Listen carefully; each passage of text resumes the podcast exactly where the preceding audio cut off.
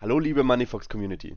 In der heutigen Podcast-Folge am Dienstag, den 3. Mai, sprechen wir wieder über besonders interessante Themen. Heute geht es über Shark Tank trifft auf Krypto. CoinMarketCap startet die Killer Whale TV-Show. Ebenso werden wir über die Kosten von Internetblockaden für die Länder selbst sprechen. Und zuletzt geht es weiter mit Nigeria, denn die SEC Nigerias will Assets tokenisieren, aber das ohne Krypto. Kommen wir zur ersten Newsmeldung. Die große Krypto-Preistracking-Seite CoinMarketCap wagt sich mit dem Start von Killer Whales, einer neuen Wettbewerbsshow mit dem Schwerpunkt auf Web 3, in die Welt des Reality-TV. Die Show, die von der beliebten Fernsehserie Shark Tank inspiriert ist, wird in Zusammenarbeit mit dem Web3-Unterhaltungsunternehmen Hello Labs produziert, so CoinMarketCap in einem aktuellen Blogbeitrag. Killer Whales soll im Juni mit den Dreharbeiten beginnen und soll dazu dienen, die Weltöffentlichkeit über die Feinheiten und die sich entwickelnde Technologie der Web3-Welt zu unterhalten und aufzuklären, so CMC. Die Teilnehmer werden ihre Krypto und NFT-Projekte vor einer Jury aus Branchenexperten, den sogenannten Wahlen, vorstellen, die sich aus Unternehmen, Influencern und Gründern von Web3-Unternehmen zusammensetzt. Qualitativ hochwertige Pitches können von den Juroren mit Swim bewertet werden, während diejenigen, die in den Augen der Juroren langfristig nicht überleben können, mit Sync bewertet werden. Das Ziel ist es, die meisten Swim-Stimmen und die wenigsten Sync-Stimmen zu erhalten, um die Chance zu haben, an der Spitze der Rangliste zu stehen und zum Gewinner der Serie gekürt zu werden. Einreichungen können ab dem 2. Mai über das HelloOne-Webportal vorgenommen werden und die Ausstrahlung der Show wird voraussichtlich später im Jahr 2023 erfolgen.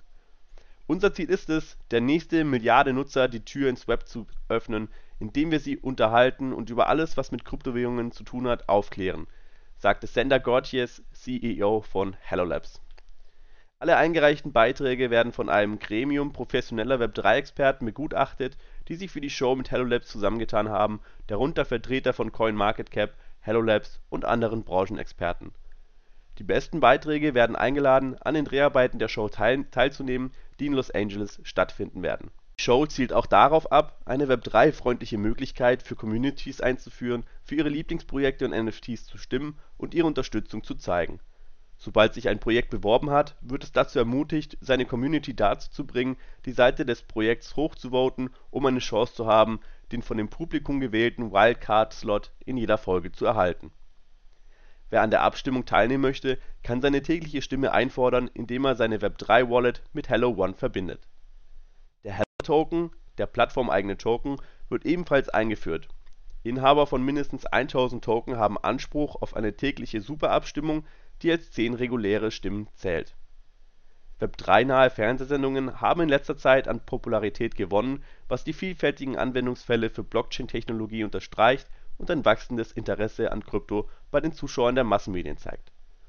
Der Mitschöpfer der Zeichentrickserie Rick and Morty, Dan Harmon, startet beispielsweise im Jahr 2023 eine Sendung auf Fox namens Krapopolis die Show erhielt im August 22 Aufmerksamkeit für ihre erste 10.420 Krabbt-Chicken-NFT-Kollektion, die es den Tokeninhabern ermöglicht, über Elemente der Show abzustimmen, auf exklusive Inhalte zuzugreifen und Belohnungen zu verdienen.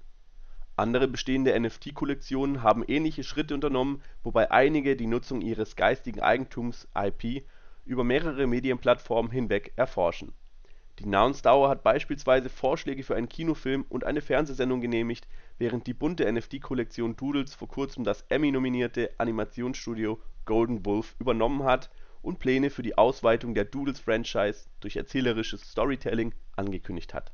Springen wir weiter zur nächsten News-Story. Immer wieder kommt es auf der ganzen Welt zu vorsätzlichen Internetausfällen. Dabei sperren die Regierungen entweder den Zugang zu einzelnen Seiten oder legen das Internet komplett lahm mit harten Konsequenzen für die Bevölkerung und die Wirtschaft.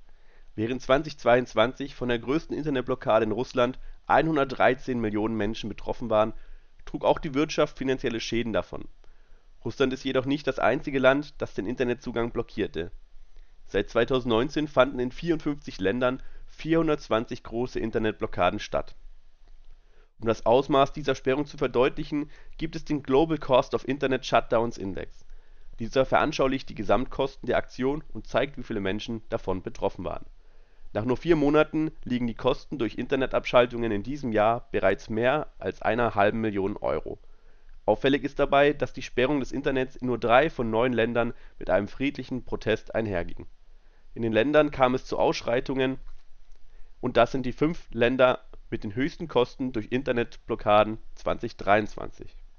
Platz 1 ist hierbei Äthiopien mit Kosten von 305 Millionen US-Dollar, Platz 2 Indien mit 186 Millionen US-Dollar, Platz 3 Burma mit 73 Milliarden US-Dollar, Platz 4 Irak mit 35 Millionen US-Dollar und Platz 5 Mauretanien mit 9,6 Milliarden US-Dollar. Im vergangenen Jahr waren mehr Menschen als zuvor von Sperrungen oder Abschaltungen des Internets betroffen. Die teuerste Internetblockade verursachte Russland. Zu Beginn des Krieges hatte das Land den Zugang zu den sozialen Medien und zu Nachrichtenagenturen zunächst gedrosselt, bevor es den Zugang komplett blockierte.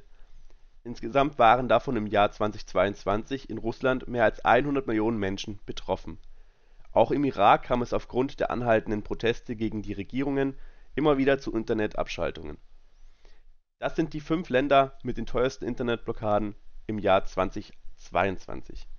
Platz 1 Russland mit 21.509 Millionen US-Dollar.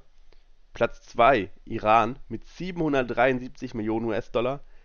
Platz 3 Kasachstan mit 410 Millionen US-Dollar. Platz 4 Burma mit 241 Millionen US-Dollar und Platz 5 Usbekistan mit 219 Millionen US-Dollar. Kommen wir zur letzten News Story. Nigeria will probeweise tokenisierte Assets auf den Markt bringen. Laut einem Bericht von Bloomberg nimmt die zuständige Aufsichtsbehörde dazu Anträge von Unternehmen an. Der Anwendungszweck soll aber streng limitiert sein. Damit können dann zwar Assets tokenisiert werden, eine Ausnahme für Kryptowährungen oder Token soll es damit aber nicht geben. Bislang stellt sich die nigerianische Zentralbank gegen Kryptos und der Vorstoß der Aufsichtsbehörde SEC soll kein Alleingang werden. Demnach will man wohl mit der Lizenzierung von Börsen warten, bis die Zentralbank ihre Zustimmung erteilt. Damit könnte der Weg für digitale Assets geebnet werden, obgleich Nigeria wahrscheinlich eher davon profitieren würde, wenn man die Weigerungshaltung gegenüber Bitcoin aufgibt. Bislang bleibt der regulatorische Ansatz gegenüber Bitcoin und anderen Kryptos nämlich ambivalent der Austausch und Handel findet in Nigeria überwiegend peer-to-peer statt und das Interesse an Bitcoin und anderen Kryptos ist in der Bevölkerung ungebrochen. Dies liegt auch daran, dass die Zentralbank unter anderem Bitcoin-Börsen den Zugang zu Bankdienstleistungen erschwert hat. Die Zentralbank wollte der Bevölkerung ihr eigenes digitales Geld schmackhaft machen und griff deshalb zu drastischen Maßnahmen. So verknappte man etwa das im Umlauf befindliche Bargeld, was allerdings genau das Gegenteil bewirkte Gleichzeitig stieg die Inflation auf 22 Prozent an, was das Interesse an Devisen und Kryptowährungen wie Bitcoin zusätzlich erhöht. Damit bleibt Nigeria zwar eines der wichtigsten afrikanischen Länder, wenn es um Bitcoin geht, setzt aber seinen eher bedenklichen Kurs fort. Die Digitalisierung von Assets ist in diesem Fall deshalb kritisch zu bewerten, weil sie der Regierung dazu dienen könnte, mehr Kontrolle über die Bevölkerung zu erlangen. Auch das digitale Zentralbankgeld, die sogenannte e-Naira stand deshalb in der Kritik.